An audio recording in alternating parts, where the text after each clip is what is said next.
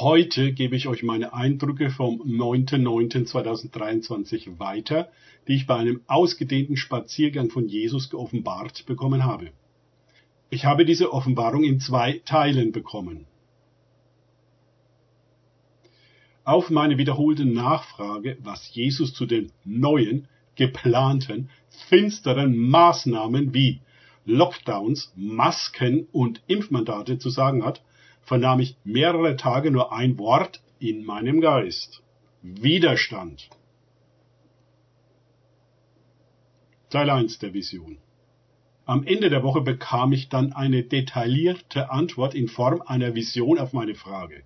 Ich befand mich an der Küste und schaute auf das Meer hinaus. Zuerst bemerkte ich, wie das Wasser sich von der Küste zurückzog. Anschließend sah ich in der Ferne, wie sich eine riesig große Tsunamiwelle aufbaute. Ich wusste sofort in meinem Geist, dass diese Welle sinnbildlich für die nächste geplante Pandemie, die der Feind über die Welt bringen wollte, stand. Als nächstes sah ich einige Menschen, die auf die Tsunami-Warnung gehört hatten, wie sie sich am Strand aufstellten, um der Tsunamiwelle entgegenzutreten. Sie sahen dabei sehr entschlossen aus, keinesfalls zurückzuweichen. Im natürlichen Bereich würde so eine Verhaltensweise keinen Sinn machen, geistlich schon. Ich fragte mich jedoch, wie wollen diese Menschen dieser großen Welle standhalten? Da kamen Engel herbei und drückten den Menschen, die sich in Position gegen die Welle gebracht hatten, große Schilde in die rechte Hand. Die Menschen sahen erst etwas verdutzt aus, platzierten jedoch dann die ihnen gerade überreichten Schilde zwischen sich und der immer näher kommenden Welle. Als die Tsunamiwelle über die Menschen an der Front hereinbrach, konnten einige nicht standhalten und fielen um. Zu meiner Überraschung kamen weitere Menschen, sozusagen aus der zweiten Reihe, die ich noch gar nicht gesehen hatte, ermutigten sie und halfen ihnen wieder auf, damit sie sich weiter gegen die Welle stemmen konnten.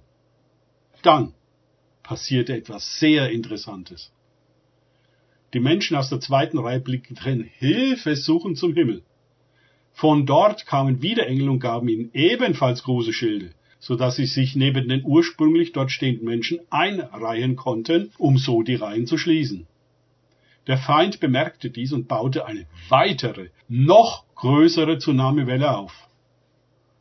Doch da in der Folge immer mehr Menschen dazukamen, wurden mehr und mehr Lücken geschlossen. Diesmal hielten die Menschen hinter den Schilden stand und von der Tsunamiwelle blieb nur ein kleines Rinnsal übrig. Jesus erklärte mir Folgendes zu dieser Vision.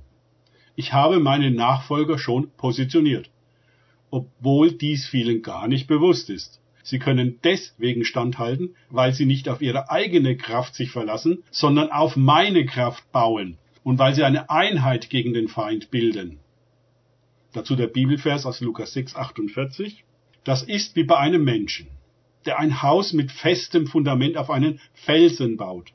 Wenn es dann zu einer Überschwemmung kommt und die Wellen gegen das Haus schlagen, steht das Haus fest, weil es solide gebaut wurde. Dann kam auch noch ein Nachtrag, ein Teil 2 zu dieser Vision. Hier spricht wieder Jesus zu mir.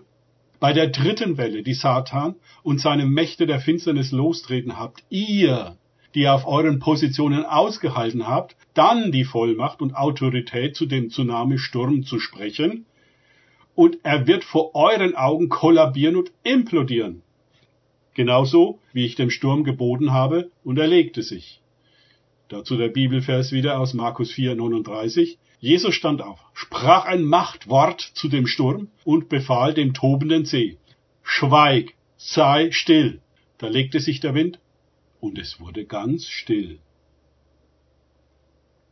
Soweit die beiden Prophetien, die ich zu meiner Frage bezüglich der aktuellen Situation von Jesus bekommen habe.